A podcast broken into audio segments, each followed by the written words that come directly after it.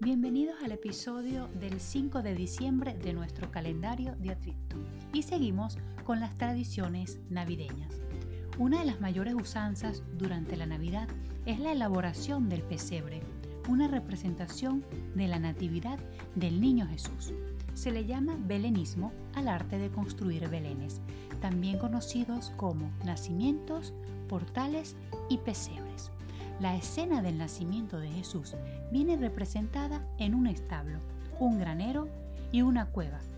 Y aparte de las figuras principales, José, María y el niño Jesús, acompañados por la mula y el buey, se le pueden agregar pastores, ovejas, los tres reyes magos, con sus ofrendas, el ángel y la estrella de Belén. En muchos lugares personalizan esta representación es decir, en base a la posición geográfica donde se realiza, le colocan figuras que le dan un toque personal o utilizan materiales del lugar.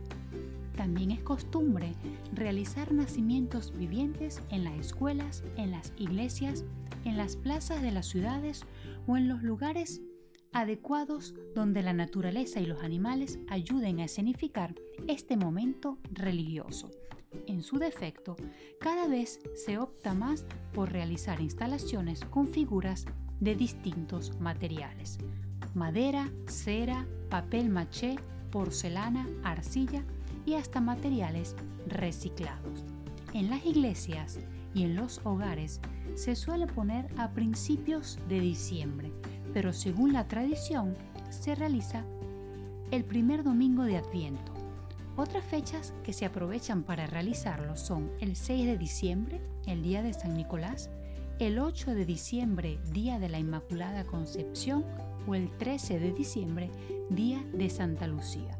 Algunos eligen armarlo completo desde el primer día. Sin embargo, lo más común es que el niño Jesús se coloque el 24 a medianoche y los Reyes Magos se pongan el 6 de enero. Y hablando de presencias inusuales en los pesebres, en Perú es muy popular encontrar una oveja y un lama en vez de la mula y el buey. Es así como los peruanos calientan al niño Jesús andino. Además, los personajes los podemos encontrar vestidos con trajes coloridos y tradicionales de Perú. En general, los pesebres sudamericanos combinan lo folclórico con lo católico. El pesebre de Paraguay es diferente al resto de todo el mundo. Tiene toques tradicionales que lo distinguen. Es costumbre adornarlo con la flor de coco por su rico aroma. Asimismo, se colocan sandías, piñas, melones y frutos de estación. Las frutas que son las ofrendas para el niño Dios, según la tradición, se colocan para tener abundancia en el hogar durante todo el año.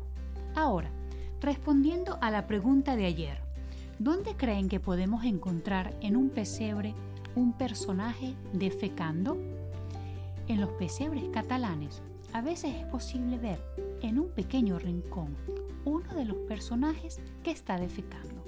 La estatuita, por lo general, es un hombre vestido con traje típico catalán, agachado, con los pantalones bajados tratando de hacer sus necesidades no es nada más y nada menos que el caganer. La traducción se puede intuir y significa cagador o cagón, muy popular en el pesebre catalán, ya que es símbolo de suerte, alegría y prosperidad. Y para seguir con los adornos de Navidad, les dejo dos preguntas muy curiosas, muy curiosas para el episodio de mañana. ¿Por qué se usan bolas para adornar el árbol de Navidad? Y ¿Saben lo que es un espumillón? De esto y muchas otras cosas te enterarás en el próximo episodio. No dejes de escucharlo y recuerda descargarte el calendario de Adviento y sigue hablando L para practicar español. Chao, feliz Navidad.